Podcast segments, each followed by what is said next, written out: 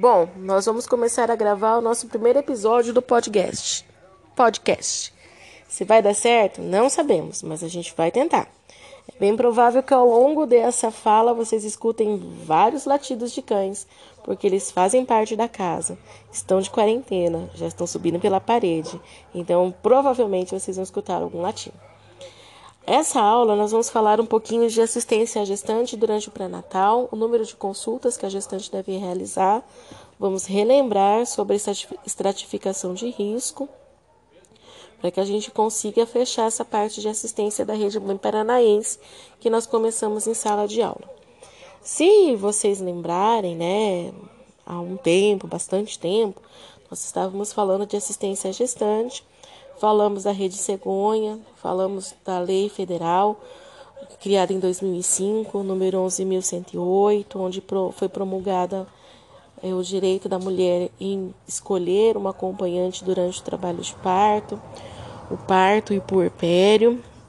E aí nós trabalhamos também falando sobre a rede cegonha, e é dentro da rede cegonha a linha da mãe paranaense, na tentativa de reduzir mortalidade materna infantil. E a gente vem trabalhando então sobre esse assunto, falando como que a gente reduz taxa de mortalidade materna e infantil com enfoque da rede mãe paranaense. A gente parou na última aula falando sobre estratificação de risco. Né? Nós estávamos trabalhando com o risco habitual, intermediário e a gestante de alto risco para onde elas iriam e como deveria ser feita essa estratificação. Então, a gente tem assim: uma gestante de risco habitual são gestantes que não apresentam fatores de risco individual, nem sociodemográfico, nem história reprodutiva anterior de doenças ou agravos. Então, é uma gestante que ela não tem problemas de saúde prévio, não tem comorbidades, não tem o risco individual, não é mãe adolescente, não é mãe de idade avançada, não tem nenhum problema sociodemográfico, então uma mulher com condições de moradia adequada, renda, escolaridade, mulher que vem com uma história reprodutiva ideal, então não tem história de óbito fetal, não tem história de abortos, né? não vem estratificada, então, por nenhum risco anterior. Depois a gente tem as mulheres gestantes que são encaixadas dentro do risco intermediário. As mulheres com risco intermediário podem estar relacionadas então a características individuais, como raça, etnia e idade. Então, nós sabemos que gestantes negras e indígenas se encaixam dentro desse risco intermediário por serem negras, por terem fator de risco para desenvolvimento de doenças como a hipertensão, e aí elas entram dentro do risco intermediário. Mulheres indígenas pela própria diferença cultural diferença que pode levar a algum risco para o parto e no seu puerpério e depois no cuidado da criança por questão cultural e fatores relacionados à idade, como mães, mães adolescentes ou mães com idade reprodutiva avançada. Tá? Mães com baixa escolaridade e uma história reprodutiva anterior também deve ser considerada, então considerar se teve abortos, partos prematuros. É, em relação à idade, lembrar então que somos gestantes com idade menor que 15 anos e mulheres com idades maior que 40 anos. Também fazem parte do grupo chamado de risco intermediário as mães que têm pelo menos um filho morto na gestação anterior, gestantes que estão entre 15 e 20 anos com mais de três filhos vivos, pelo intervalo interpartal muito próximo, e gestantes de risco intermediário elas têm que ser vinculadas a hospitais que atendam esse tipo de população para que tenham um bom parto. Aí a gente chega na gestante de alto risco. As gestantes de alto risco são mulheres que apresentam fatores relacionados a condições clínicas pré-existentes. Então, são gestantes de risco as hipertensas prévias, a hipertensão prévia, bem provável que a mulher ao longo da gestação fará quadros hipertensivos. E se ela desenvolve um quadro hipertensivo, ela tem algumas complicações, né, que a própria doença traz, levando a um crescimento retardado do feto. E quando a mulher desenvolve a doença hipertensiva específica da gestação, ela entra num outro capítulo, onde ela começa a perder proteína na urina, ter edema e leva a um desenvolvimento ruim do bebê, com complicações neurológicas desse bebê e com risco de sangramento intracraniano. Né? Também devemos considerar em relação ao alto risco as mulheres que são dependentes de droga, sejam lícitas ou ilícitas, então uso de cigarro, uso de maconha, cocaína e crack, que é uma realidade nossa, infelizmente. As mulheres que desenvolveram cardiopatias prévias e qualquer problema cardíaco.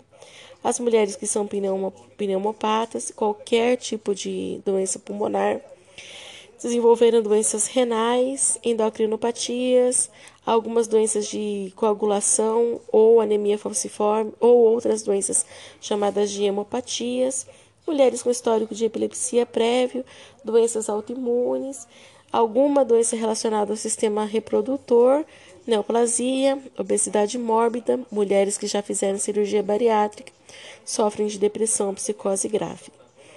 E aí essas mulheres elas precisam ser acompanhadas dentro do sistema de pré-natal, então na unidade básica, e ser referenciado o seu parto dentro do ambulatório de alto risco, risco intermediário ou risco habitual. Tá?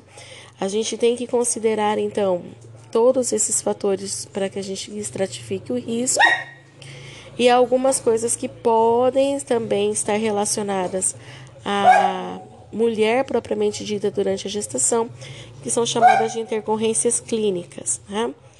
A mulher passa a ser considerada uma gestante de alto risco se ao longo da gestação ela tem uma doença infecto-contagiosa, então, por exemplo, toxoplasmose, se ela tem toxemia gravídica da gestação atual, que é o desenvolvimento da DEG, doenças clínicas diagnosticadas como endocrinopatias ou cardiopatias, Algumas mulheres fazem a miocardiopatia dilatada durante a gestação e são consideradas gestantes de risco. Mulheres que apresentam retardo no crescimento uterino relacionado à gestação. Problemas da gestação, como diabetes é, gestacional, não levam ao retardo, leva pelo contrário ao crescimento. Né? A gente fala de feto centralizado, quando o sistema circulatório do bebê ele passa a, a não irrigar mas o corpo do bebê como um todo, por isso que ele chama centralizado, dando prevalência e predominância apenas para órgãos nobres. É, mulheres que entram em trabalhos de parto prematuro. Também é, mulheres que entraram em trabalho de parto prematuro, porque tem risco do bebê nascer pequeno, e quanto menor for o bebê, maior a chance de morte. Mulheres que têm casos de placenta prévia e a placenta ela tem um local para inserção. A gente vai ver um pouco mais para frente sobre a inserção. Bolsa rota prematura, que é chamada de aminorex prematura, abaixo de 37 semanas. Bolsa rota não tem como a mulher ficar muito tempo com ela é, rota, rompida, porque vai perder líquido, tem risco de infecção e esse bebê vai acabar nascendo, né? Quando a gente tem sangramento de origem uterina, quando o fator RH da mãe lá é negativo, porque a gente não sabe se essa mulher fez a isoimunização prévia, né?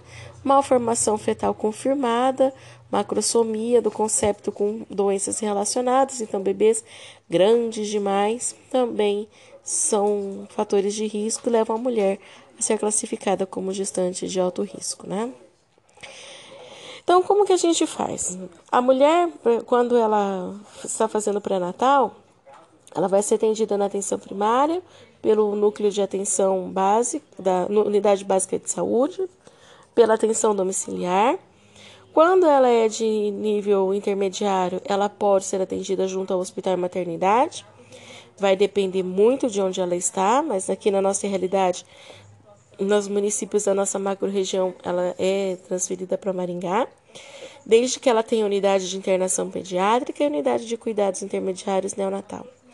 Quando a mulher ela precisa de uma unidade terciária, então uma mulher de alto risco, ela precisa de leitos de maternidade de alto risco e ela precisa de respaldo de UTI pediátrica, UTI neonatal e UTI adulto, né? Para que essa mulher garanta uma assistência adequada durante o seu parto e puerpério.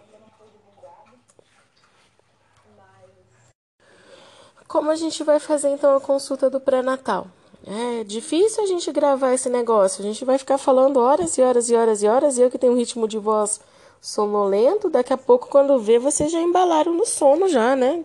Vai ser difícil, mas diz que tem que gravar uma hora de podcast.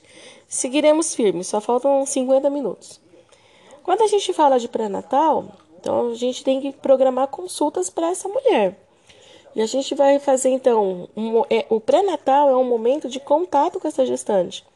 Você vai conhecer a sua grávida, saber da história da sua grávida, saber da história anterior, tanto ginecológica e muitas vezes a gente vai saber de problemas clínicos, né? A gente vai saber de problema da família, senão a gente não tem como conhecer se ela tem risco sociodemográfico e fazer entrevista com essa mulher. E essa entrevista ela é feita pelo profissional médico e enfermeiro, que vão conduzir ao longo da gestação o puerpério. Então, a primeira consulta, ou, oh, perdão, vai conduzir o pré-natal. A primeira consulta feita pelo enfermeiro na Rede Mãe Paranaense. A gente agenda daí uma consulta médica após sete dias a partir dessa consulta feita com o enfermeiro.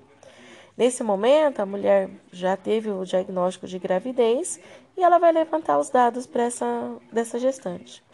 Por que, que a gente faz né, essa consulta de enfermagem?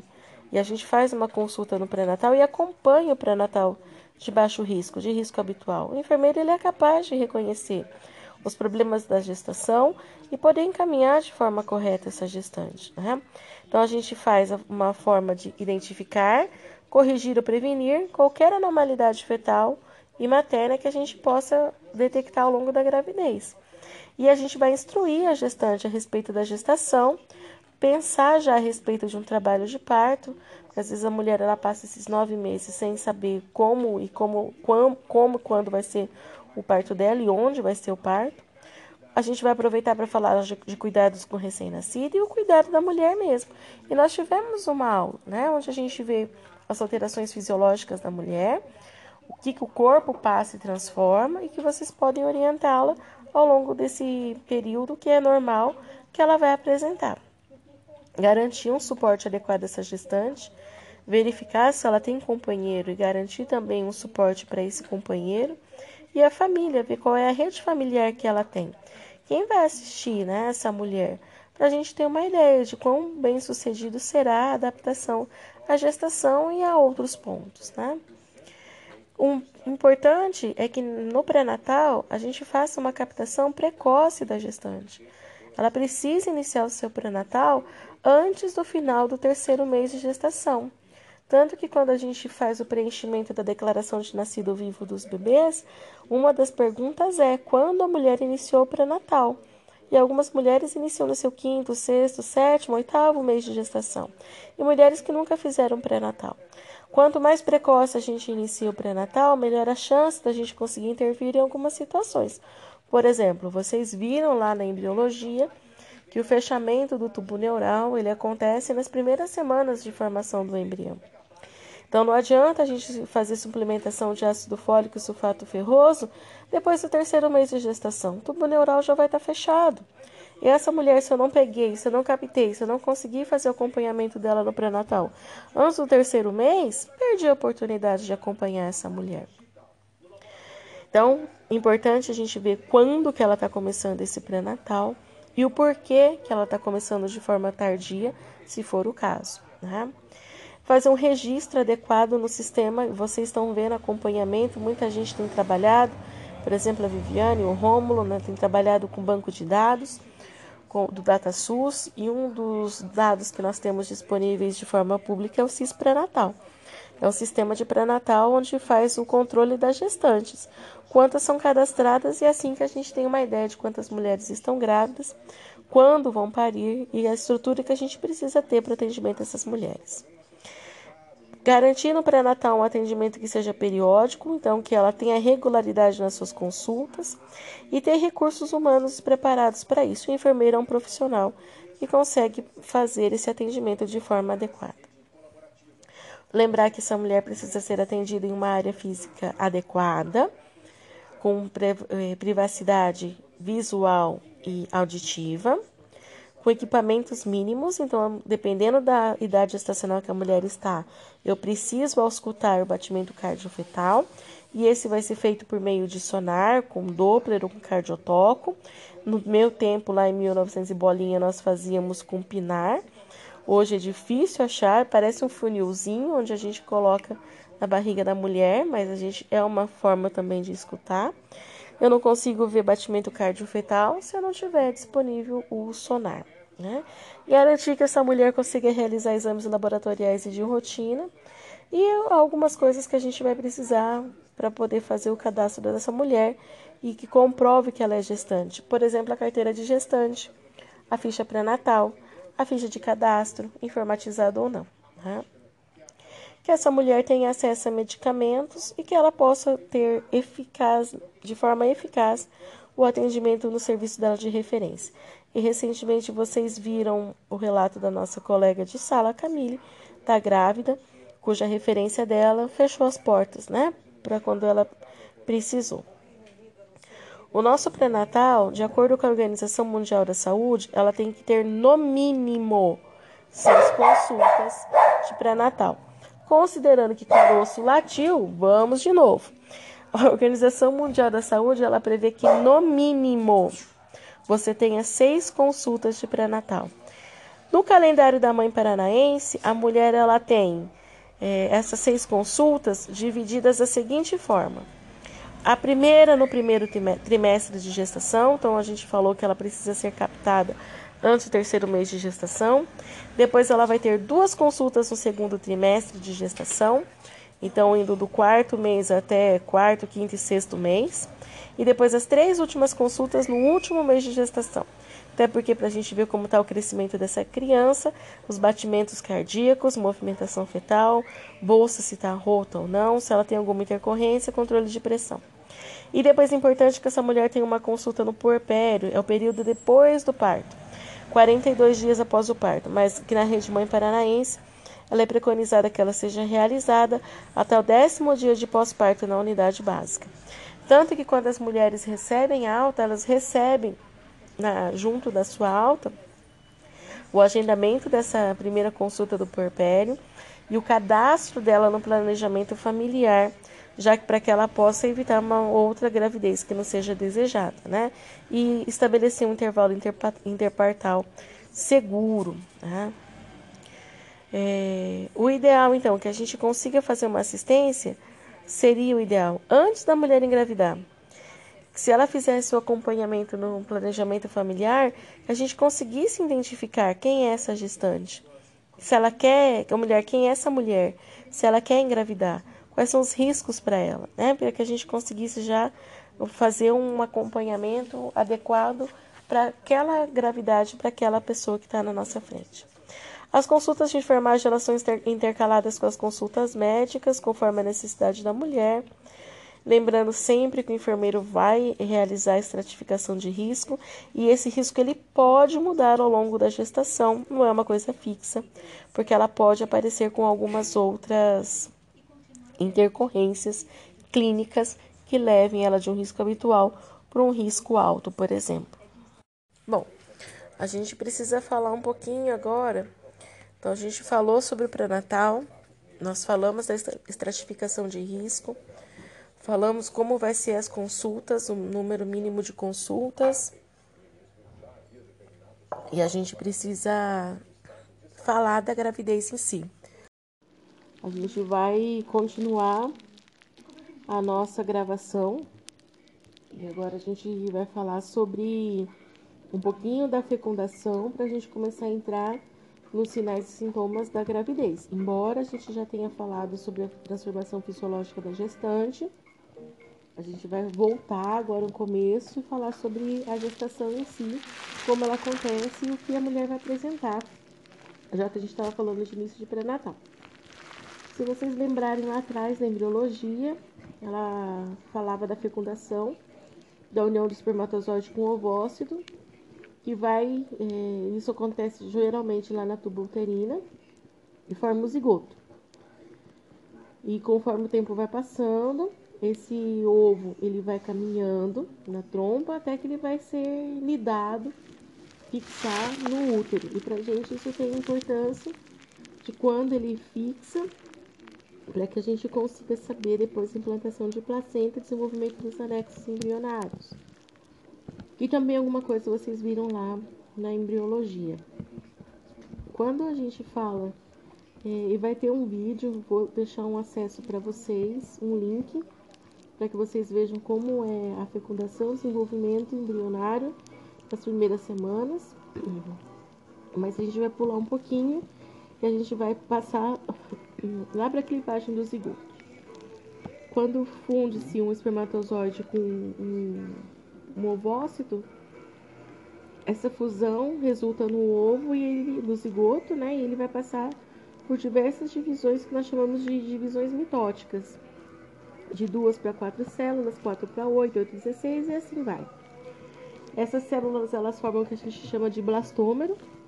E conforme ela aumenta a sua divisão de 32 blastômeros, ela é chamada daí de mórula. Né? Essa mórula, ela vai alcançar o útero cerca de quatro dias após a fecundação.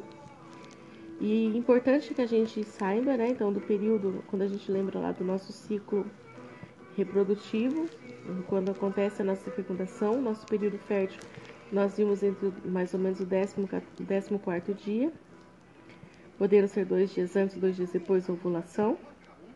Ela tem, então, essa ovulação teve relação, o espermatozoide se uniu ao ovócito, formou um zigoto e esse zigoto se dividiu, formando a, mórula.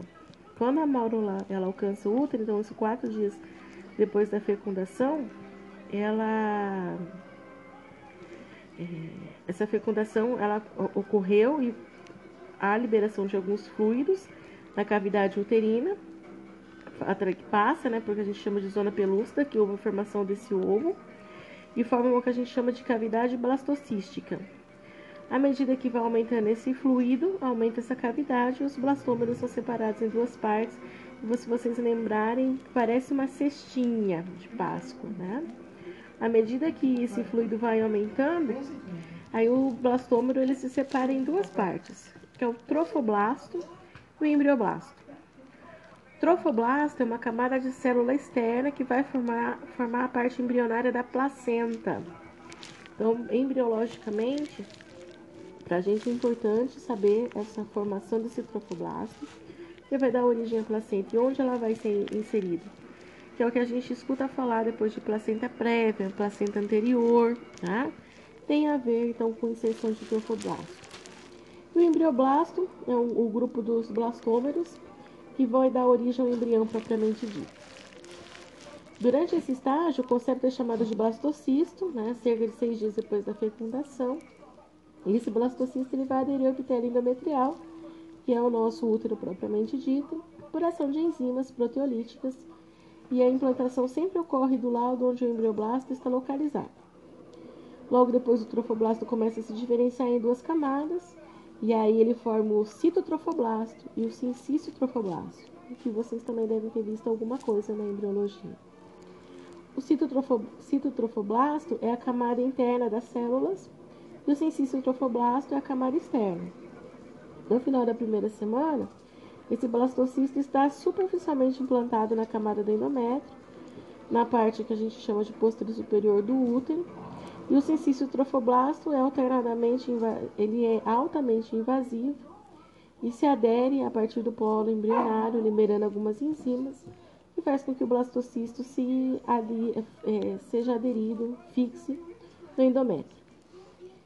É, esse, uma vez que esse sensício trofoblasto fez a invasão, aderiu o seu polo no endométrio, ele começa a liberação de um hormônio chamado de HCG, que é o hormônio coriônico. E esse sim é que nos dá um resultado de gravidez positivo.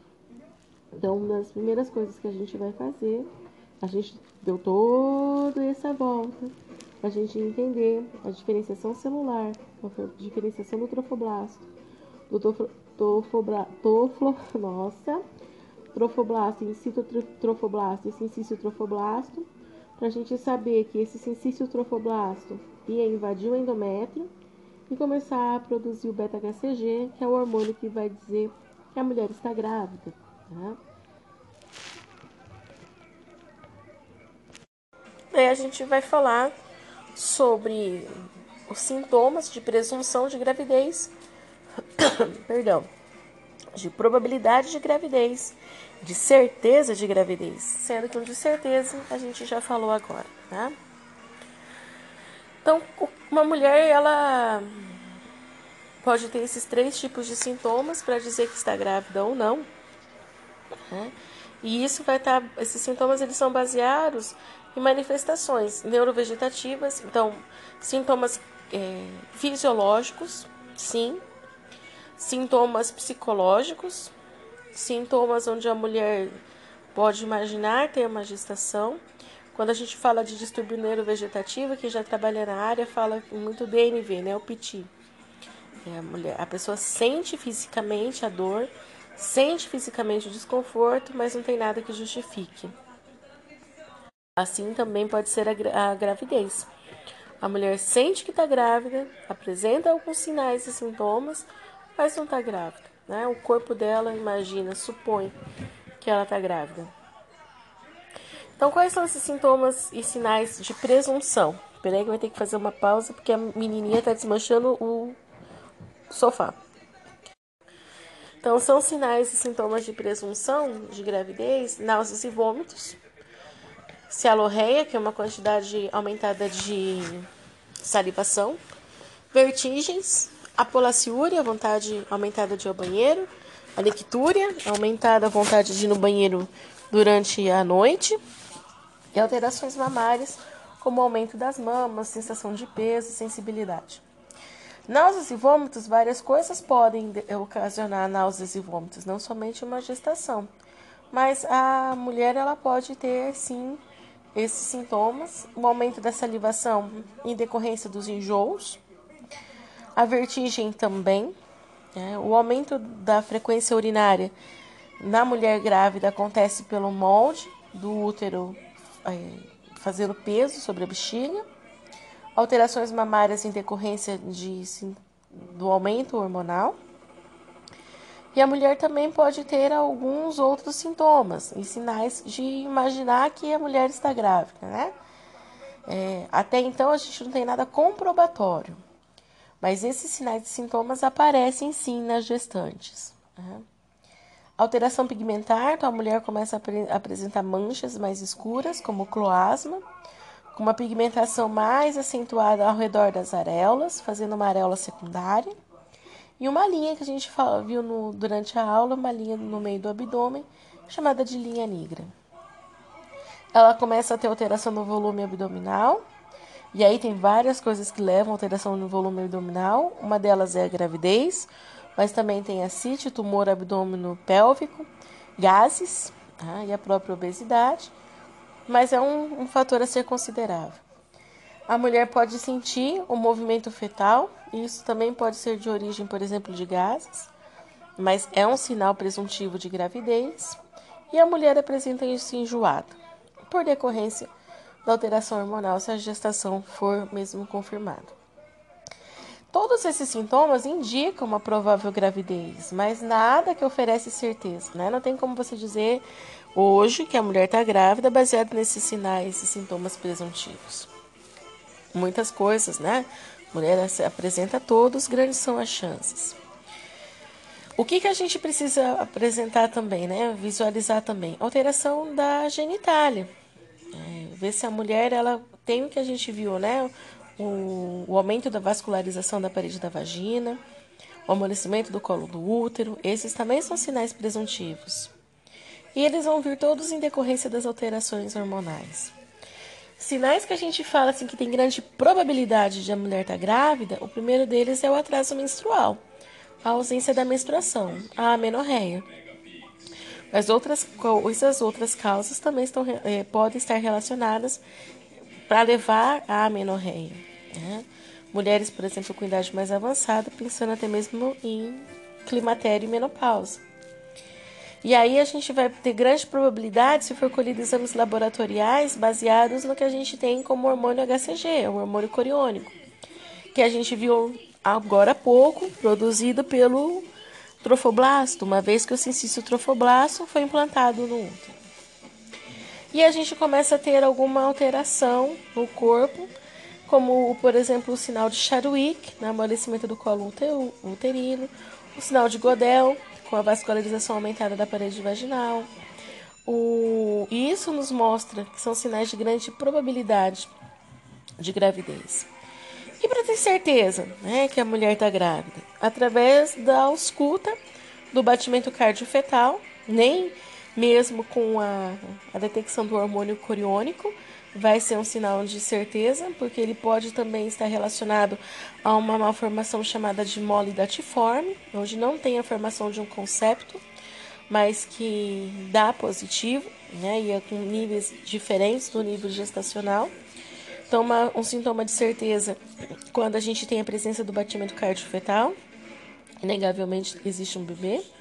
Quando se detecta movimento fetal através do ultrassom, e quando a gente, através de um ultrassom, a gente consegue fazer o delineamento de uma gestação, inclusive com o tempo que essa gestação está em decorrência, né? Quando as mulheres elas aparecem no serviço de saúde, seja né, por uma consulta qualquer, ou para esclarecimento de dúvida, ou quando ela é visitada pela equipe da saúde da família, com queixa de atraso menstrual, que já passou mais de 16 semanas, se a gente contar 16 semanas, já vai dar quanto tempo, né? Cada mês tem quatro, quatro meses. A gente já perdeu ela no tempo ideal do pré-natal. Mas o enfermeiro ele deve solicitar o teste de idade gestacional, que é o tipagem de urina, né? A gente fala que é o teste de gravidez na urina, o TIG. Ou um beta-HCG, que é o hormônio coriônico no sangue, para que a gente consiga fazer de forma rápida é, o diagnóstico de uma probabilidade de gravidez. Né? Uma mulher com 16 semanas, a gente já consegue fazer uma ausculta um pouco ruim, mas uma ausculta de batimento cardiofetal e a visualização de um feto no embrião bem desenvolvido no exame ultrassonográfico. Uma vez que a gente confirma a gestação, então eu já sei que essa mulher ela precisa ser inserida no pré-natal, que é onde a gente começou toda essa história fazendo o cadastro dela no CIS pré-natal, fazendo a nossa primeira consulta, estratificando o risco e explicando para a mulher tudo que a gente consegue explicar, os direitos e deveres dela enquanto uma gestante, né? Enquanto gestante. Vinculá-la a um hospital, que foi o que aconteceu com a Camille, uma vez que ela foi diagnosticada como grávida. É, ela foi é, cadastrada no CIS pré-natal da cidade dela foi avaliado um risco gestacional e ela foi vinculada ao Hospital Santa Casa. E é anotado na carteirinha da gestante para que ela saiba para onde ela vai, caso ela precise, né? E aí ela começa o pré-natal no ritmo das seis consultas obrigatórias e a consulta de puerpério que nós vimos agora há pouco. Algumas coisas valem a pena sempre a gente ressaltar. Uma gestante, é, a gente sempre chama assim de mãezinha, né, de uma forma carinhosa, mas ela tem nome. Ela tem nome, sobrenome, uma história, um companheiro, uma família. Então, respeitar e chamá-la pelo nome, explicar o que vai ser feito com essa mulher ao longo do pré-natal, o que, que a gente espera que aconteça ao longo desses meses, né? É bem provável que ela terá dúvidas e esclarecer essas dúvidas, aproveitar o momento da consulta do pré-natal para isso, incentivar que ela tenha participação da família ao longo desse pré-natal. Até porque a gente vai começar a ver como é essa rede também, né? E às vezes a mulher ela tá sozinha e esse é um momento difícil para receber um bebê sem ter garantia muitas vezes econômicas, né, financeiras, de afeto, de carinho, de desenvolvimento. Importante então que a gente saiba quem é essa mulher. Sempre que a gente for então abordá-la, fazer a leitura das anotações e quando a gente recebe no hospital, a gente também checa essas anotações e ela é muito importante para que a gente saiba sobre reação ou não reação de exames como toxoplasmose, VDRL, né, de sífilis, HIV, AIDS. Dela e do parceiro dela também é importante que a gente tenha esses registros. Recepção da gestante da família na nossa unidade fazer um exame físico ginecológico obstétrico é, na mulher, tanto colher a, ideia, a história, fazer a anamnese, o recordatório, que é isso chamado de anamnese, quanto exame físico obstétrico, considerando mamas e a parte ginecológica propriamente dita, né? Que ela conheça o hospital, que ela saiba onde ela vai ser a referência, solicitar os exames de laboratório de acordo com a linha guia, e a gente vai falar um pouquinho da linha guia do Mãe Paranaense, o que, que ela precisa ter no primeiro trimestre, no segundo trimestre, no terceiro trimestre, algumas orientações a respeito de dieta, e a gente já viu isso, né?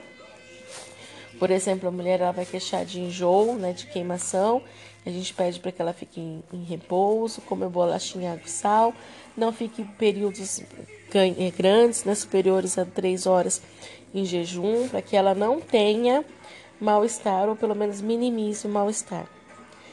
Quando a gente fala de exames laboratoriais, então tem algumas coisas que todas as gestantes devem fazer. Todas, independente do risco, independente de onde ela foi vinculada, ela precisa ter. O primeiro deles é o teste de gravidez, que é para a gente consiga confirmar, né? Embora ele seja um teste probabilístico, é, entre os sintomas que ela apresentava com quadro de amenorreia, o que a gente vai ter até a detecção do batimento cardiofetal como exame mais próximo do, do comprobatório. Então, um teste rápido para gravidez, de preferência que sejam exames de sangue, a dosagem do beta-HCG. Toda mulher vai precisar fazer a glicemia em jejum, né? E é, com a glicemia em jejum a gente vai conseguir também estratificar risco, verificar se essa mulher ela não é uma paciente diabética. Né? Fazer a sorologia para sífilis, que é chamado de VDRL. Ofertar o, o exame anti-HIV, com aconselhamento pré-teste e pós-teste, né, com consentimento da gestante. Ela não é obrigada a fazer, mas entender que ela está exposta e o seu filho pode ser também um, bebê exposto. Então, a importância desse teste. Fazer a tipagem sanguínea e fator RH, que se a gente lembrar lá atrás, quando a gente fala de estratificação de risco, as mães que têm fator RH negativo, elas entram dentro do risco intermediário para alto as sorologias para hepatite e importante se ela tiver carteirinha de gestante visualizar se essa mulher foi vacinada, hepatite A, B e C, mas que a gente faça a sorologia para hepatite, oh, vamos esclarecer melhor. Vacinação para hepatite B, que é o que a gente tem disponível, né? Ou se essa mulher tem uma história, por exemplo, de já ser portadora do vírus da hepatite C mas a gente vai fazer sorologia para hepatite B, até porque a gente consegue fazer vacina nessa mulher. E é importante depois também a gente consegue fazer imunoglobulina na criança para que ela não desenvolva. A gente vai pedir um hemograma completo, porque toda gestante ela tem grande probabilidade de ser anêmica, né, com perdas é, pelo, pelo aumento do débito cardíaco e depois no parto, ela vai ter um quadro de anemia como ela vai sangrar no parto, é importante que a gente controle então o valor de hemoglobina e volume globular e ver se a gente não tem nenhum processo infeccioso em andamento com esse hemograma. Pedir um parcial de urina, que parcial de urina é um grande é, inimigo da gestante, faz com que ela entre em trabalho de parto prematuro e também é um quadro infeccioso que pode acender de forma rápida, levando a uma sepsis de foco urinário. Exames citopatológicos é uma ótima oportunidade da mulher fazer o preventivo e muitas delas a gente escuta assim: ah, eu colhi meu preventivo quando eu estava grávida do meu filho, depois nunca mais. Quantos anos tem teu filho? Cinco, seis, sete. É, lembrando que assim, depois de dois exames negativos, a gente até consegue ficar dois anos sem fazer o preventivo, mas importante que essa mulher tenha, né? Ela consiga fazer esse exame citopatológico, cérvico, vaginal e durante o pré-natal. A única coisa que faz a diferença no exame da grávida, o pessoal que já passou pelo semestre passado, a gente fez o citopatológico e a gente colhe da endocervice e da ectocervice. Ecto fora do colo, né, no colo fora com a espátulazinha e depois a gente colhe dentro da endocervice com a escovinha. Na grávida a gente não faz esse estímulo, porque ele pode desencadear amolecimento de colo do útero, levando a um aborto, e não é o que a gente quer, né? A mulher fazer ultrassom obstétrico, que aí sim a gente vai detectar batimento cardiofetal vai ter morfologia do feto, tendo comprobatório a gravidez. E por volta da trigésima semana, a gente vai repetir o VDRL, a glicemia em jejum e a testagem para hepatite. Tá?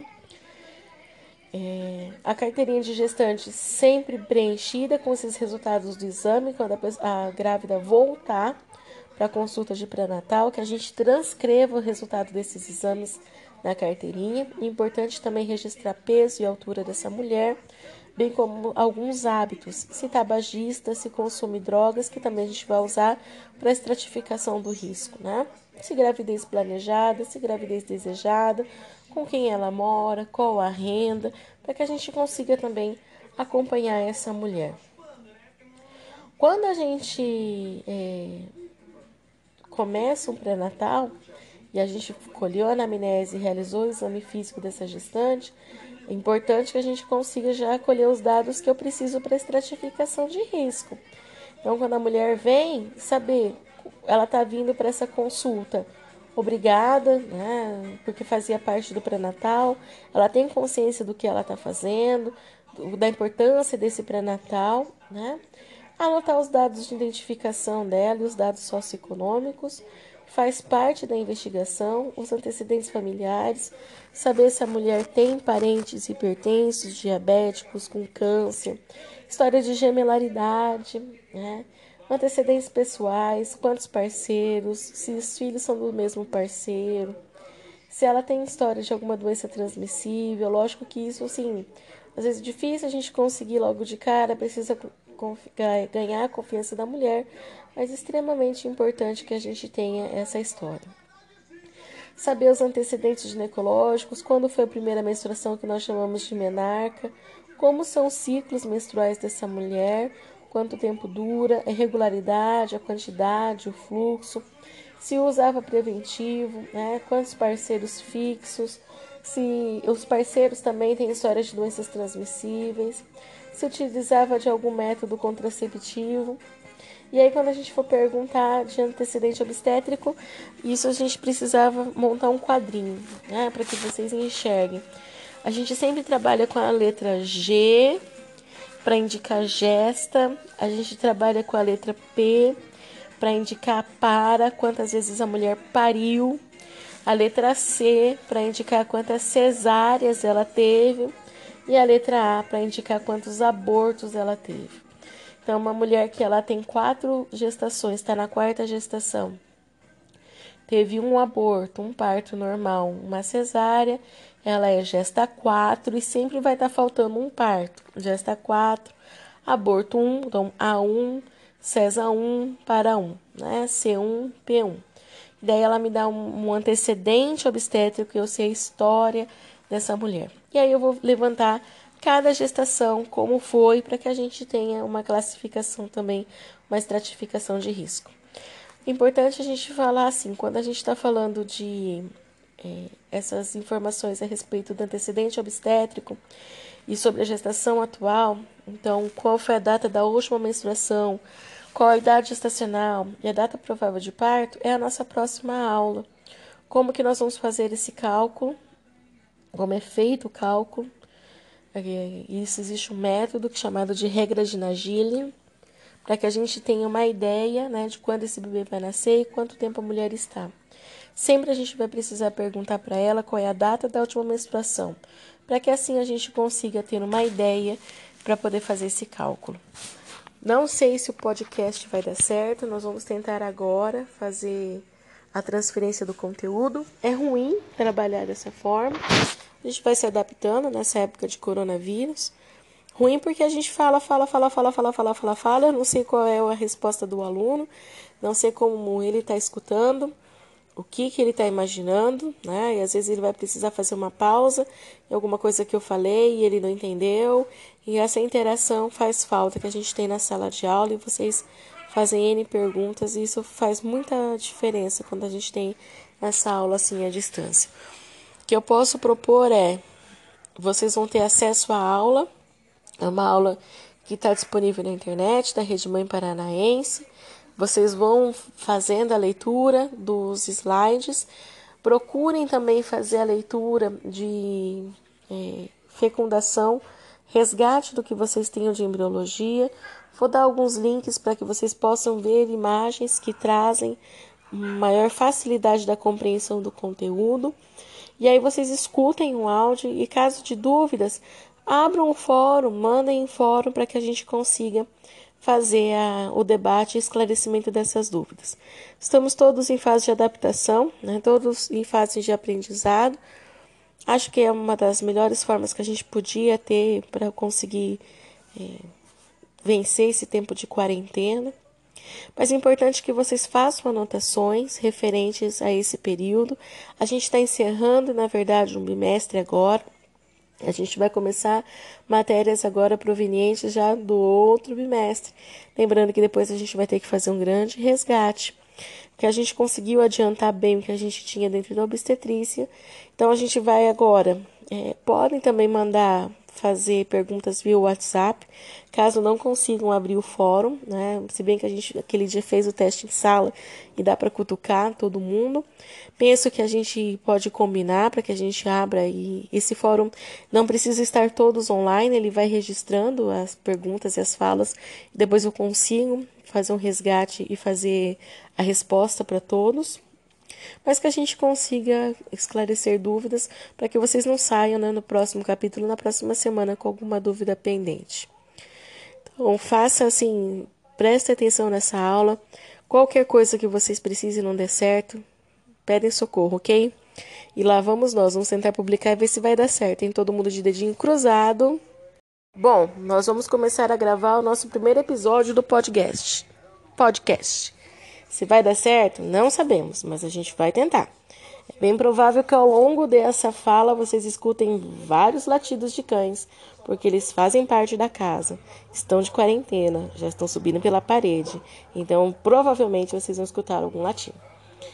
Essa aula nós vamos falar um pouquinho de assistência à gestante durante o pré-natal, o número de consultas que a gestante deve realizar, vamos relembrar sobre estratificação de risco para que a gente consiga fechar essa parte de assistência da rede Mãe Paranaense que nós começamos em sala de aula. Se vocês lembrarem, né, há um tempo, bastante tempo, nós estávamos falando de assistência gestante, falamos da rede cegonha, falamos da lei federal criada em 2005, número 11.108, onde foi promulgada é, o direito da mulher em escolher uma acompanhante durante o trabalho de parto, o parto e puerpério. E aí nós trabalhamos também falando sobre a rede cegonha, e é dentro da rede cegonha a linha da mãe paranaense, na tentativa de reduzir mortalidade materna infantil. E a gente vem trabalhando então sobre esse assunto falando como que a gente reduz taxa de mortalidade materna e infantil com enfoque na rede mãe paranaense. A gente parou na última aula falando sobre estratificação de risco. Né? Nós estávamos trabalhando com o risco habitual, intermediário e a gestante de alto risco, para onde elas iriam e como deveria ser feita essa estratificação. Então, a gente tem assim: uma gestante de risco habitual são gestantes que não apresentam fatores de risco individual, nem sociodemográfico, nem história reprodutiva anterior de doenças ou agravos. Então, é uma gestante que ela não tem problemas de saúde prévio, não tem comorbidades, não tem o risco individual, não é mãe adolescente, não é mãe de idade avançada, não tem nenhum problema sociodemográfico, então uma mulher com condições de moradia adequada, renda, escolaridade. Mulher que vem com uma história reprodutiva ideal, então não tem história de óbito fetal, não tem história de abortos, né? não vem estratificada, então, por nenhum risco anterior. Depois a gente tem as mulheres gestantes que são encaixadas dentro do risco intermediário. As mulheres com risco intermediário podem estar relacionados então a características individuais, como raça, etnia e idade.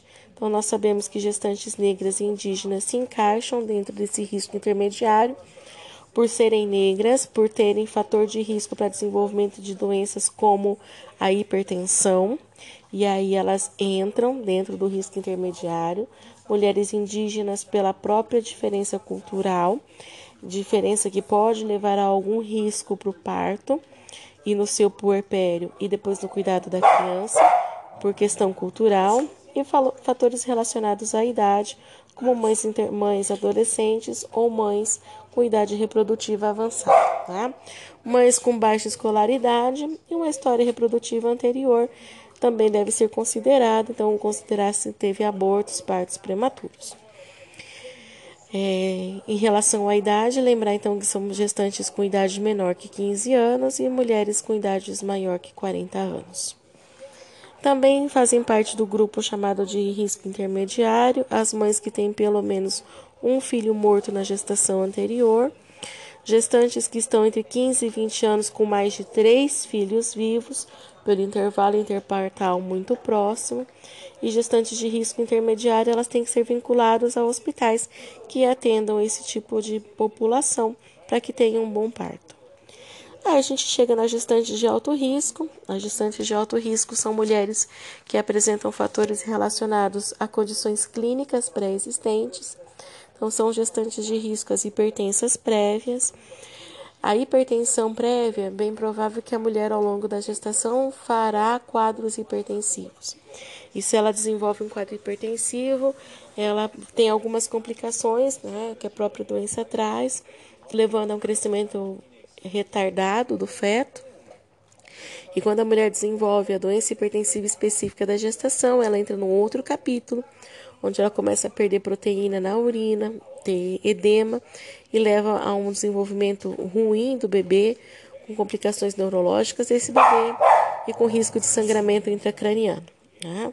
Também devemos considerar em relação ao alto risco as mulheres que são dependentes de droga, sejam lícitas ou ilícitas, então uso de cigarro, uso de maconha, cocaína e crack, que é uma realidade nossa, infelizmente.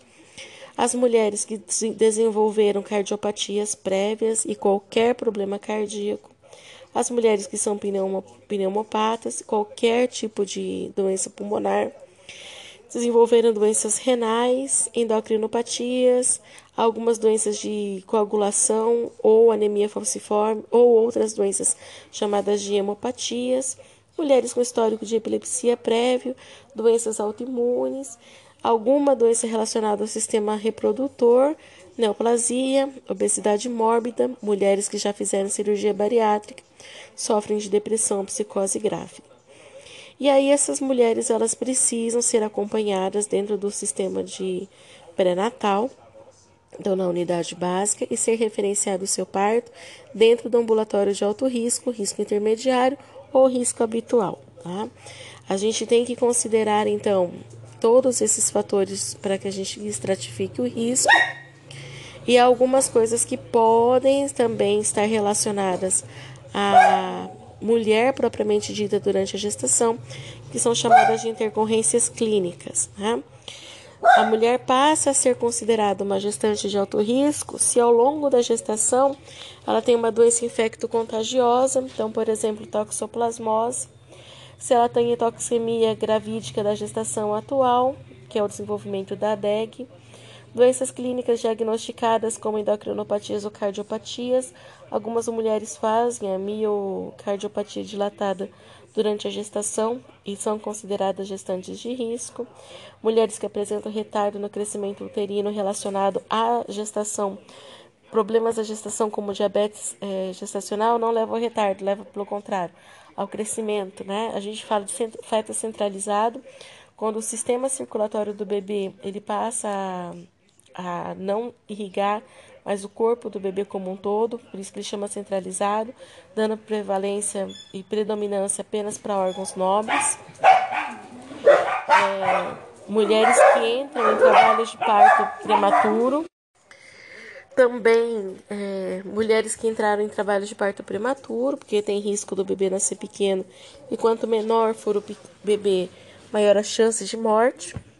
Mulheres que têm casos de placenta prévia, e a placenta ela tem um local para inserção, a gente vai ver um pouco mais para frente sobre a inserção. Bolsa rota prematura, que chamada de aminorex prematura, abaixo de 37 semanas. Bolsa rota não tem como a mulher ficar muito tempo com ela é, rota, rompida, porque vai perder líquido, tem risco de infecção e esse bebê vai acabar nascendo, né? Quando a gente tem sangramento de origem uterina, quando o fator RH da mãe lá é negativo, porque a gente não sabe se essa mulher fez a isoimunização prévia, né? malformação fetal confirmada, macrosomia do concepto com doenças relacionadas, então bebês grandes demais também são fatores de risco e levam a mulher a ser classificada como gestante de alto risco, né? Então, como que a gente faz? A mulher, quando ela está fazendo pré-natal, ela vai ser atendida na atenção primária pelo núcleo de atenção básica da unidade básica de saúde, pela atenção domiciliar. Quando ela é de nível intermediário, ela pode ser atendida junto ao hospital e maternidade. Vai depender muito de onde ela está, mas aqui na nossa realidade, nos municípios da nossa macro-região, ela é transferida para Maringá, desde que ela tenha unidade de internação pediátrica e unidade de cuidados intermediários neonatal.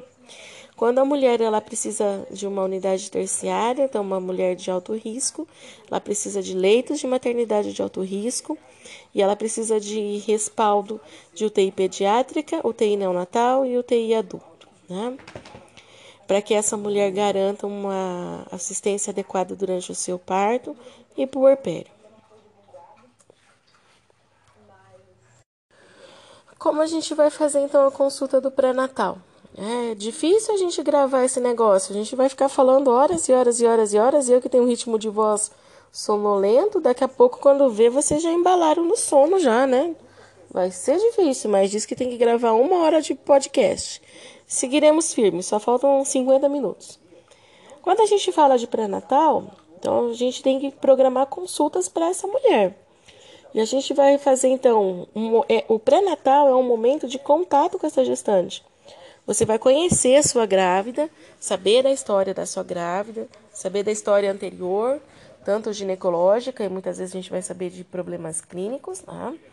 A gente vai saber de problema da família, senão a gente não tem como conhecer se ela tem risco sociodemográfico. E fazer entrevista com essa mulher. E essa entrevista ela é feita pelo profissional médico e enfermeiro, que vão conduzir ao longo da gestação o puerpério. Então, a primeira consulta, ou, oh, perdão, vai conduzir o pré-natal. A primeira consulta feita pelo enfermeiro na Rede Mãe Paranaense. A gente agenda daí uma consulta médica após sete dias a partir dessa consulta feita com o enfermeiro. Nesse momento, a mulher já teve o diagnóstico de gravidez e ela vai levantar os dados para essa dessa gestante. Por que, que a gente faz né, essa consulta de enfermagem? E a gente faz uma consulta no pré-natal e acompanha o pré-natal de baixo risco, de risco habitual. O enfermeiro ele é capaz de reconhecer os problemas da gestação e poder encaminhar de forma correta essa gestante. Né? Então, a gente faz uma forma de identificar, corrigir ou prevenir qualquer anormalidade fetal e materna que a gente possa detectar ao longo da gravidez. E a gente vai instruir a gestante a respeito da gestação pensar já a respeito de um trabalho de parto, porque às vezes a mulher ela passa esses nove meses sem saber como e como, como, como quando vai ser o parto dela e onde vai ser o parto. A gente vai aproveitar para falar de, de cuidados com recém-nascido e o cuidado da mulher mesmo. E nós tivemos uma aula, né, onde a gente vê as alterações fisiológicas da mulher, o que, que o corpo passa e transforma e que vocês podem orientá-la ao longo desse período que é normal que ela vai apresentar garantir um suporte adequado a essa gestante, verificar se ela tem companheiro e garantir também um suporte para esse companheiro, e a família, ver qual é a rede familiar que ela tem. Quem vai assistir né, essa mulher? Para a gente ter uma ideia de quão bem sucedido será a adaptação à gestação e a outros pontos. Né? O importante é que no pré-natal a gente faça uma captação precoce da gestante.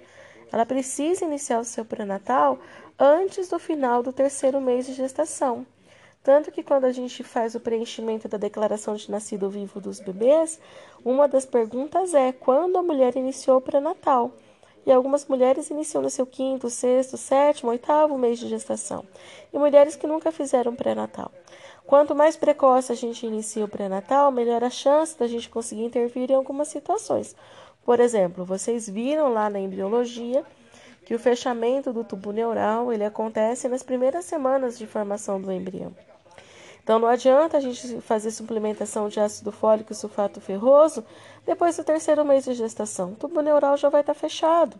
E essa mulher, se eu não peguei, se eu não captei, se eu não consegui fazer o acompanhamento dela no pré-natal antes do terceiro mês, perdi a oportunidade de acompanhar essa mulher. Então, importante a gente ver quando que ela está começando esse pré-natal e o porquê que ela está começando de forma tardia, se for o caso. Né? Fazer um registro adequado no sistema, vocês estão vendo acompanhamento, muita gente tem trabalhado, por exemplo, a Viviane, o Rômulo, né, tem trabalhado com banco de dados com, do DataSUS e um dos dados que nós temos disponíveis de forma pública é o CIS pré-natal. É um sistema de pré-natal onde faz o controle das gestantes, quantas são cadastradas e é assim que a gente tem uma ideia de quantas mulheres estão grávidas, quando vão parir e a estrutura que a gente precisa ter para o atendimento dessas mulheres. Garantir no pré-natal um atendimento que seja periódico, então que ela tenha regularidade nas suas consultas e ter recursos humanos preparados para isso. O enfermeiro é um profissional que consegue fazer esse atendimento de forma adequada.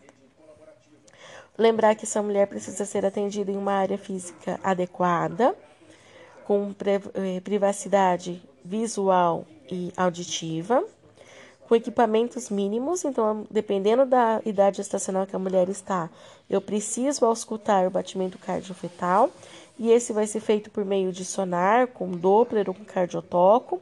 No meu tempo, lá em 1900 e bolinha, nós fazíamos com pinar. Hoje é difícil achar, parece um funilzinho onde a gente coloca na barriga da mulher, mas a gente é uma forma também de escutar. Eu não consigo ver batimento cardiofetal se eu não tiver disponível o sonar. Né? Garantir que essa mulher consiga realizar exames laboratoriais e de rotina e algumas coisas que a gente vai precisar para poder fazer o cadastro dessa mulher e que comprove que ela é gestante. Por exemplo, a carteira de gestante, a ficha pré-natal, a ficha de cadastro, informatizado ou não. Né? Que essa mulher tenha acesso a medicamentos e que ela possa ter eficaz, de forma eficaz o atendimento no serviço dela de referência. E recentemente vocês viram o relato da nossa colega de sala, Camille, está grávida, cuja referência dela fechou as portas, né? Para quando ela precisou. O nosso pré-natal, de acordo com a Organização Mundial da Saúde, ela tem que ter no mínimo seis consultas de pré-natal. Considerando que caroço latiu, vamos de novo. A Organização Mundial da Saúde ela prevê que no mínimo você tenha seis consultas de pré-natal. No calendário da mãe paranaense, a mulher ela tem é, essas seis consultas divididas da seguinte forma: a primeira no primeiro trimestre de gestação, então a gente falou que ela precisa ser captada antes do terceiro mês de gestação. Depois ela vai ter duas consultas no segundo trimestre de gestação, então indo do quarto mês até quarto, quinto e sexto mês. E depois as três últimas consultas no último mês de gestação. Até porque para a gente ver como está o crescimento dessa criança, os batimentos cardíacos, movimentação fetal, bolsa se está rota ou não, se ela tem alguma intercorrência, controle de pressão. E depois é importante que essa mulher tenha uma consulta no puerpério, é o período depois do parto. 42 dias após o parto, mas que na rede mãe paranaense ela é preconizada que ela seja realizada até o décimo dia de pós-parto na unidade básica. Tanto que quando as mulheres recebem alta, elas recebem na, junto da sua alta o agendamento dessa primeira consulta do puerpério e o cadastro dela no planejamento familiar já que para que ela possa evitar uma outra gravidez que não seja desejada, né? E estabelecer um intervalo interpartal seguro, né? É, o ideal, então, que a gente consiga fazer uma assistência seria o ideal antes da mulher engravidar. Se ela fizesse o acompanhamento no planejamento familiar, que a gente conseguisse identificar quem é essa gestante. Se ela quer, a mulher, quem é essa mulher? Se ela quer engravidar quais são os riscos para ela, né? Para que a gente conseguisse já fazer um acompanhamento adequado para aquela gravidade, para aquela pessoa que está na nossa frente. As consultas de enfermagem elas são intercaladas com as consultas médicas, conforme a necessidade da mulher. Lembrando sempre que o enfermeiro vai realizar a estratificação de risco e esse risco ele pode mudar ao longo da gestação, não é uma coisa fixa, porque ela pode aparecer com algumas outras intercorrências clínicas que levem ela de um risco habitual para um risco alto, por exemplo. Bom, a gente precisa falar um pouquinho agora.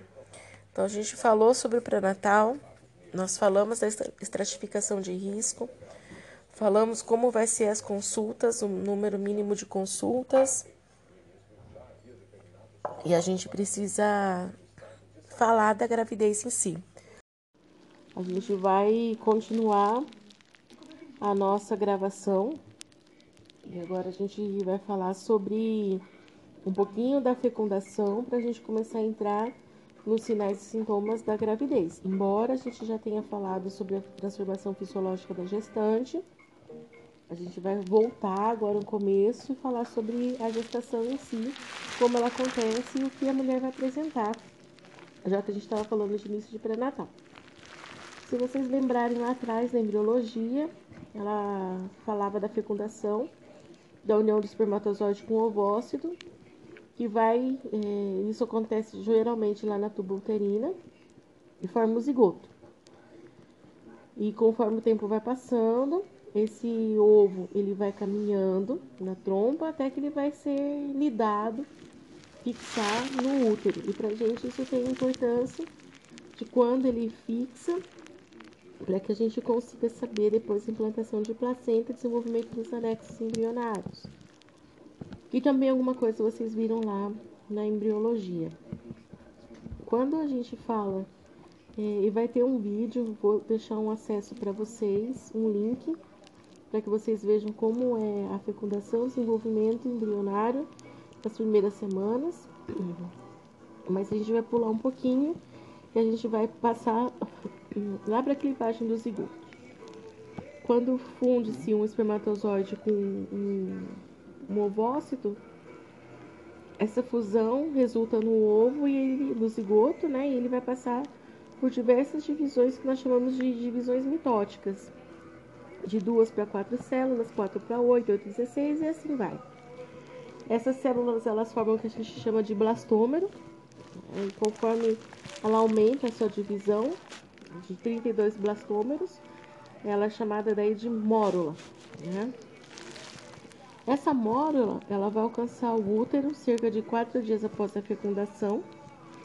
E importante que a gente saiba, né, então, do período, quando a gente lembra lá do nosso ciclo reprodutivo, quando acontece a nossa fecundação, nosso período fértil, nós vimos entre mais ou menos o 14 quarto dia, podendo ser dois dias antes, dois dias depois da ovulação. Ela tem, então, essa ovulação teve a relação, o espermatozoide se uniu ao ovócito, formou um zigoto e esse zigoto se dividiu, formando a, a mórula. Quando a mórula ela alcança o útero, então, esses quatro dias depois da fecundação, ela é, essa fecundação ela ocorreu e a liberação de alguns fluidos na cavidade uterina que passa, né? Porque a gente chama de zona pelúcida, que houve a formação desse ovo, e forma o que a gente chama de cavidade blastocística. À medida que vai aumentando esse fluido, aumenta essa cavidade, os blastômeros são separados em duas partes. Se vocês lembrarem, parece uma cestinha de Páscoa, né? À medida que esse fluido vai aumentando, aí o blastômero ele se separa em duas partes, que é o trofoblasto e o embrioblasto. Trofoblasto é uma camada de célula externa que vai formar, formar a parte embrionária da placenta. Então, embriologicamente, para a gente é importante saber essa formação desse trofoblasto, que vai dar origem à placenta e onde ela vai ser inserida. Que é o que a gente escuta falar depois de placenta prévia, placenta anterior, tá? Tem a ver, então, com inserção de trofoblasto. O embrioblasto é o, o grupo dos blastômeros, que vai dar origem ao embrião propriamente dito. Durante esse estágio, o concepto é chamado de blastocisto, né, cerca de seis dias depois da fecundação. E esse blastocisto ele vai aderir ao epitélio endometrial, que é o nosso útero propriamente dito, por ação de enzimas proteolíticas, e a implantação sempre ocorre do lado onde o embrioblasto está localizado. Logo depois, o trofoblasto começa a se diferenciar em duas camadas, e aí ele forma o citotrofoblasto e o sincicitrofoblasto, que vocês também devem ter visto alguma coisa na embriologia. O citotrofoblasto é a camada interna das células E o sensício trofoblasto é a camada externa. No final da primeira semana, esse blastocisto está superficialmente implantado na camada do endométrio, na parte que a gente chama de posterior superior do útero, e o sensício trofoblasto é alternadamente ele é altamente invasivo e se adere a partir do polo embrionário, liberando algumas enzimas que faz com que o blastocisto se é, seja aderido, fixe no endométrio. É, esse, uma vez que esse sensício trofoblasto fez a invasão, aderiu o seu polo no endométrio, ele começa a liberação de um hormônio chamado de HCG, que é o hormônio coriônico. Esse sim é que nos dá um resultado de gravidez positivo.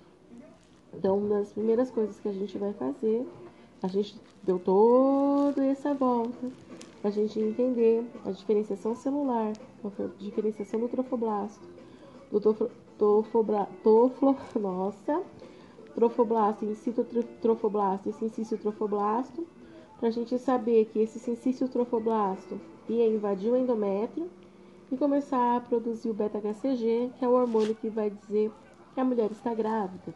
Tá? A gente vai falar sobre os sintomas de presunção de gravidez, perdão, de probabilidade de gravidez, de certeza de gravidez, sendo que um de certeza a gente já falou agora, né?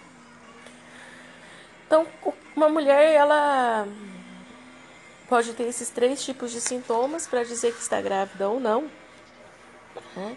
E isso vai estar, tá, esses sintomas eles são baseados em manifestações neurovegetativas, então sintomas é, fisiológicos, sim, sintomas psicológicos, sintomas onde a mulher pode imaginar ter uma gestação.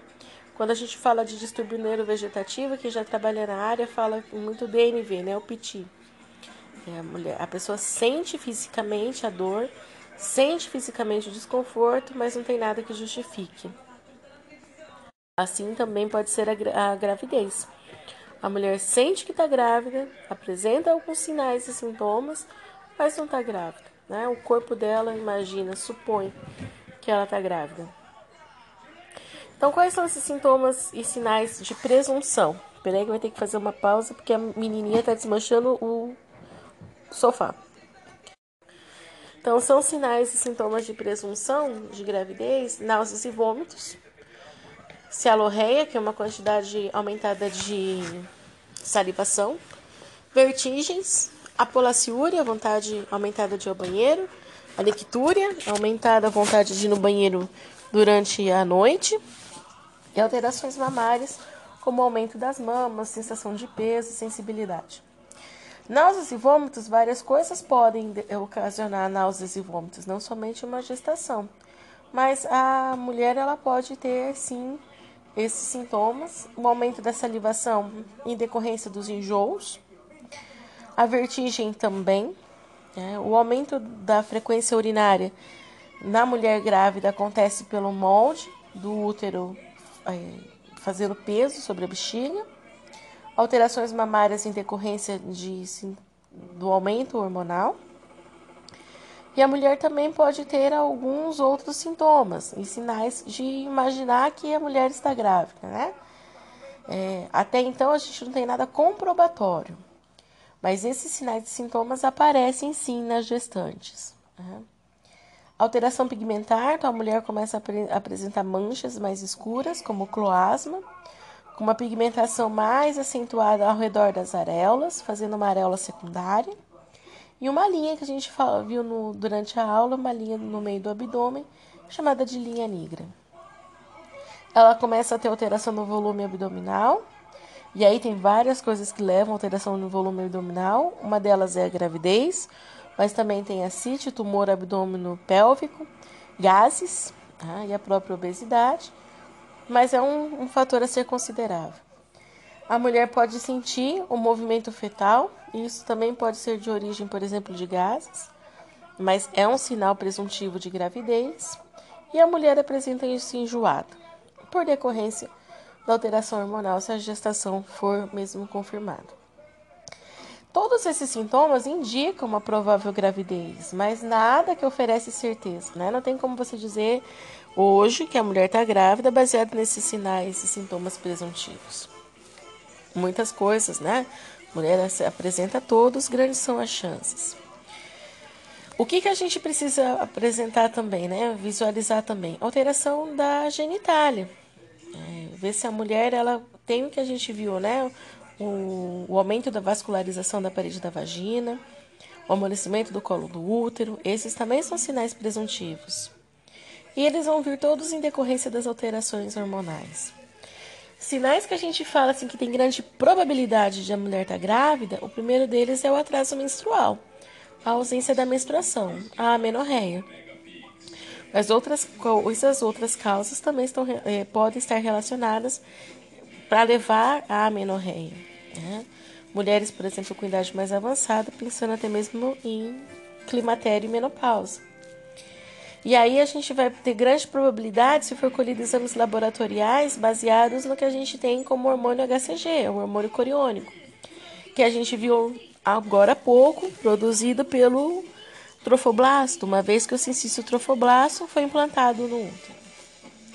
E a gente começa a ter alguma alteração no corpo, como, por exemplo, o sinal de Chadwick, né, amolecimento do colo uterino, o sinal de Godel, com a vascularização aumentada da parede vaginal. O, e isso nos mostra que são sinais de grande probabilidade de gravidez. E para ter certeza né, que a mulher está grávida? Através da ausculta do batimento cardiofetal, nem mesmo com a, a detecção do hormônio coriônico, vai ser um sinal de certeza, porque ele pode também estar relacionado a uma malformação chamada de mole datiforme, onde não tem a formação de um concepto, mas que dá positivo, né, e é com níveis diferentes do nível gestacional.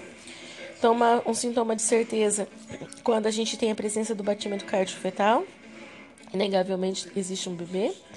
Quando se detecta movimento fetal através do ultrassom. E quando a gente, através de um ultrassom, a gente consegue fazer o delineamento de uma gestação, inclusive com o tempo que essa gestação está em decorrência, né?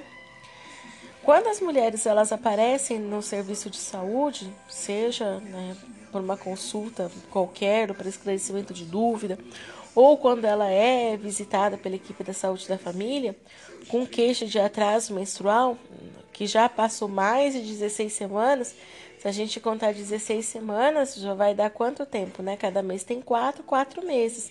A gente já perdeu ela no tempo ideal do pré-natal. Mas o enfermeiro ele deve solicitar o teste de idade gestacional que é o tipagem de urina, né? a gente fala que é o teste de gravidez na urina, o TIG, ou um beta-HCG, que é o hormônio coriônico no sangue, para que a gente consiga fazer de forma rápida é, o diagnóstico de uma probabilidade de gravidez. Né? Uma mulher com 16 semanas, a gente já consegue fazer uma ausculta um pouco ruim, mas uma ausculta de batimento cardiofetal e a visualização de um feto no embrião bem desenvolvido no exame ultrassonográfico. Uma vez que a gente confirma a gestação, então eu já sei que essa mulher ela precisa ser inserida no pré-natal, que é onde a gente começou toda essa história, fazendo o cadastro dela no CIS pré-natal, fazendo a nossa primeira consulta, estratificando o risco e explicando para a mulher tudo que a gente consegue explicar, os direitos e deveres dela enquanto uma gestante, né, enquanto gestante vinculá-la a um hospital, que foi o que aconteceu com a Camille, uma vez que ela foi diagnosticada como grávida. É, ela foi é, cadastrada no CIS pré-natal da cidade dela, foi avaliado um risco gestacional e ela foi vinculada ao Hospital a Santa Casa. E é anotado na carteirinha da gestante para que ela saiba para onde ela vai, caso ela precise, né? E aí ela começa o pré-natal no ritmo das seis consultas obrigatórias e a consulta de puerpério que nós vimos agora há pouco. Algumas coisas valem a pena sempre a gente ressaltar.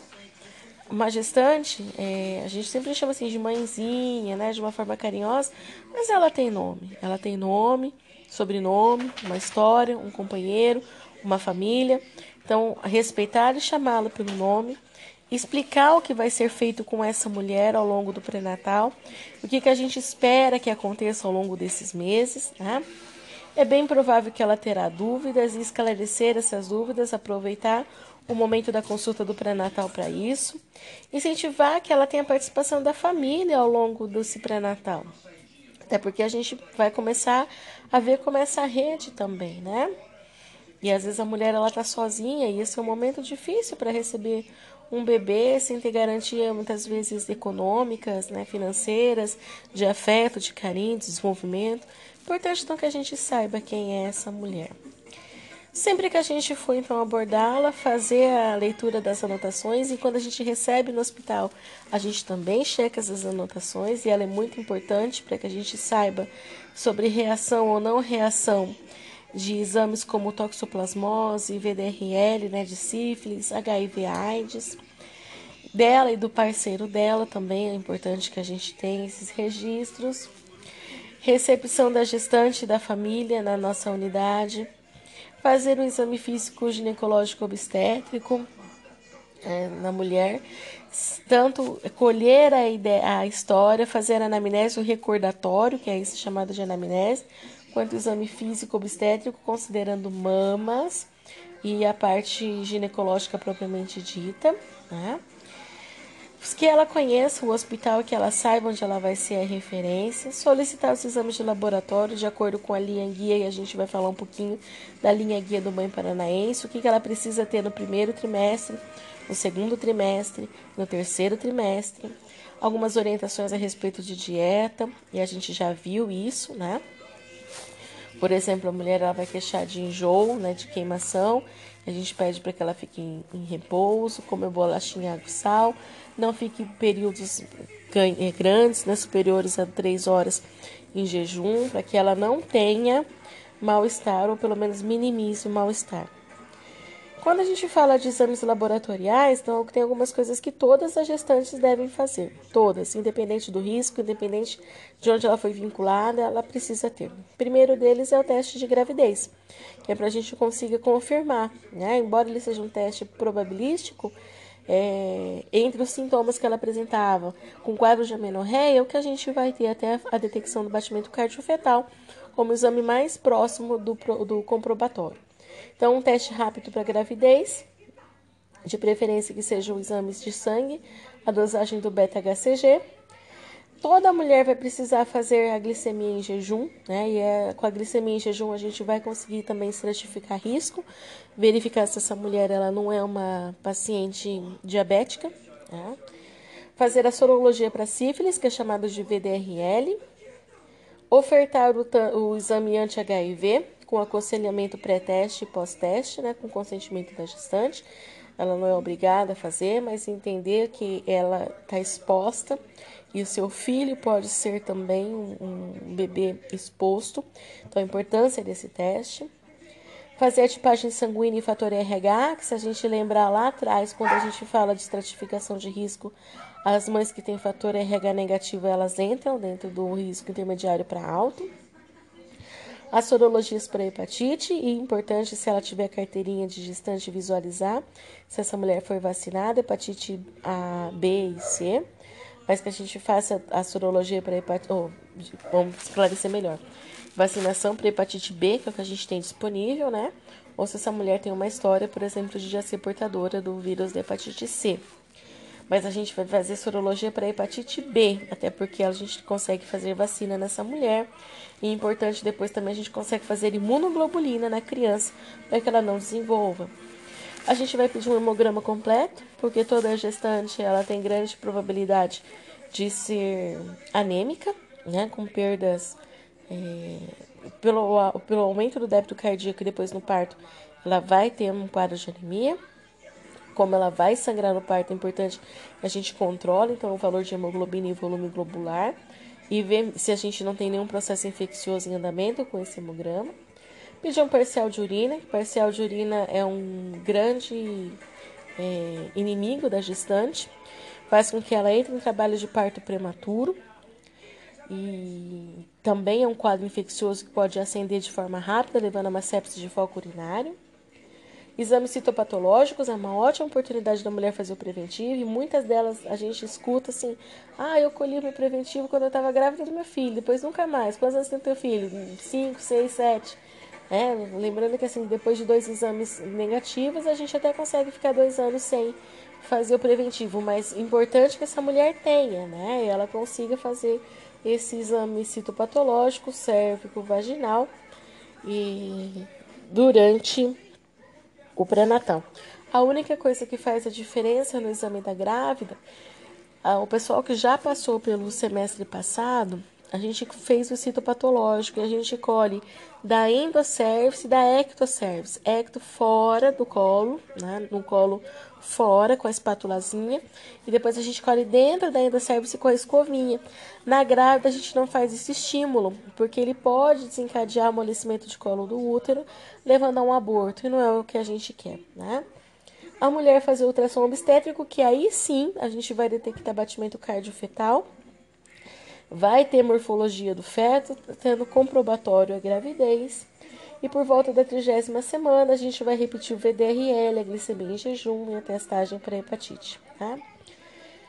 É, a carteirinha de gestante sempre preenchida com esses resultados do exame, quando a, a grávida voltar para a consulta de pré-natal, que a gente transcreva o resultado desses exames na carteirinha. Importante também registrar peso e altura dessa mulher, bem como alguns hábitos, se tabagista, se consome drogas, que também a gente vai usar para estratificação do risco, né?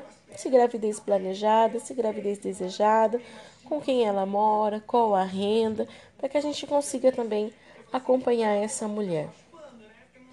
Quando a gente é, começa um pré-natal e a gente colheu a anamnese e realizou o exame físico dessa gestante, é importante que a gente consiga já colher os dados que eu preciso para estratificação de risco.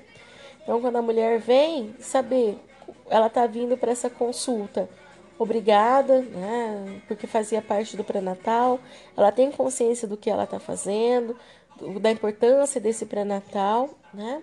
Anotar os dados de identificação dela e os dados socioeconômicos faz parte da investigação, os antecedentes familiares, saber se a mulher tem parentes hipertensos, diabéticos, com câncer, história de gemelaridade, né? antecedentes pessoais, quantos parceiros, se os filhos são do mesmo parceiro, se ela tem história de alguma doença transmissível, lógico que isso, assim, às vezes é difícil a gente conseguir logo de cara, precisa ganhar a confiança da mulher, mas extremamente importante que a gente tenha essa história. Saber os antecedentes ginecológicos, quando foi a primeira menstruação que nós chamamos de menarca, como são os ciclos menstruais dessa mulher, quanto tempo dura, a regularidade, a quantidade, o fluxo, se usava preventivo, né, quantos parceiros fixos, se os parceiros também têm história de doenças transmissíveis, se utilizava de algum método contraceptivo. E aí, quando a gente for perguntar de antecedente obstétrico, isso a gente precisava montar um quadrinho, né, para que vocês enxerguem. A gente sempre trabalha com a letra G para indicar gesta, a gente trabalha com a letra P para indicar para, quantas vezes a mulher pariu, a letra C para indicar quantas cesáreas ela teve e a letra A para indicar quantos abortos ela teve. Então, uma mulher que ela tem quatro gestações, está na quarta gestação, teve um aborto, um parto normal, uma cesárea, ela é gesta 4 e sempre vai estar tá faltando um parto. Gesta 4, aborto 1, então A1, CESA 1 para 1, né? C1, P1. Daí ela me dá um, um antecedente obstétrico, eu sei a história dessa mulher. E aí eu vou levantar cada gestação, como foi, para que a gente tenha uma classificação também, uma estratificação de risco. Importante a gente falar assim, quando a gente está falando de é, essas informações a respeito do antecedente obstétrico e sobre a gestação atual, então qual foi a data da última menstruação, qual a idade gestacional e a data provável de parto, é a nossa próxima aula. Como que nós vamos fazer esse cálculo como é feito o cálculo. Isso existe um método chamado de regra de Nagili para que a gente tenha uma ideia né, de quando esse bebê vai nascer e quanto tempo a mulher está. Sempre a gente vai precisar perguntar para ela qual é a data da última menstruação, para que assim a gente consiga ter uma ideia para poder fazer esse cálculo. Não sei se o podcast vai dar certo, nós vamos tentar agora fazer a transferência do conteúdo. É ruim trabalhar dessa forma, a gente vai se adaptando nessa época de coronavírus. Ruim porque a gente fala, fala, fala, fala, fala, fala, fala, fala. Não sei qual é a resposta do aluno, não sei como ele está escutando, o que, que ele está imaginando, né? E às vezes ele vai precisar fazer uma pausa em alguma coisa que eu falei e ele não entendeu. E essa interação faz falta que a gente tem na sala de aula e vocês fazem N perguntas e isso faz muita diferença quando a gente tem essa aula assim à distância. O que eu posso propor é: vocês vão ter acesso à aula é uma aula que está disponível na internet da Rede Mãe Paranaense. Vocês vão fazendo a leitura dos slides. Procurem também fazer a leitura de é, fecundação, resgate do que vocês tenham de embriologia. Vou dar alguns links para que vocês possam ver imagens que trazem maior facilidade da compreensão do conteúdo. E aí vocês escutem o áudio e caso de dúvidas, abram um fórum, mandem um fórum para que a gente consiga fazer a, o debate e esclarecimento dessas dúvidas. Estamos todos em fase de adaptação, né, todos em fase de aprendizado. Acho que é uma das melhores formas que a gente podia ter para conseguir é, vencer esse tempo de quarentena. Mas é importante que vocês façam anotações referentes a esse período. A gente está encerrando, na verdade, um bimestre agora. A gente vai começar matérias agora provenientes já do outro bimestre. Lembrando que depois a gente vai ter que fazer um grande resgate, porque a gente conseguiu adiantar bem o que a gente tinha dentro da obstetrícia. Então a gente vai agora. É, podem também mandar fazer perguntas via WhatsApp, caso não consigam abrir o fórum, né? Se bem que a gente aquele dia fez o teste em sala e dá para cutucar todo mundo. Penso que a gente pode combinar para que a gente abra e esse fórum não precisa estar todos online, ele vai registrando as perguntas e as falas, depois eu consigo fazer um resgate e fazer a resposta para todos mas que a gente consiga esclarecer dúvidas para que vocês não saiam né, no próximo capítulo, na próxima semana, com alguma dúvida pendente. Então, faça assim, preste atenção nessa aula. Qualquer coisa que vocês precisem não der certo, pedem socorro, ok? E lá vamos nós, vamos tentar publicar e ver se vai dar certo. Tem todo mundo de dedinho cruzado.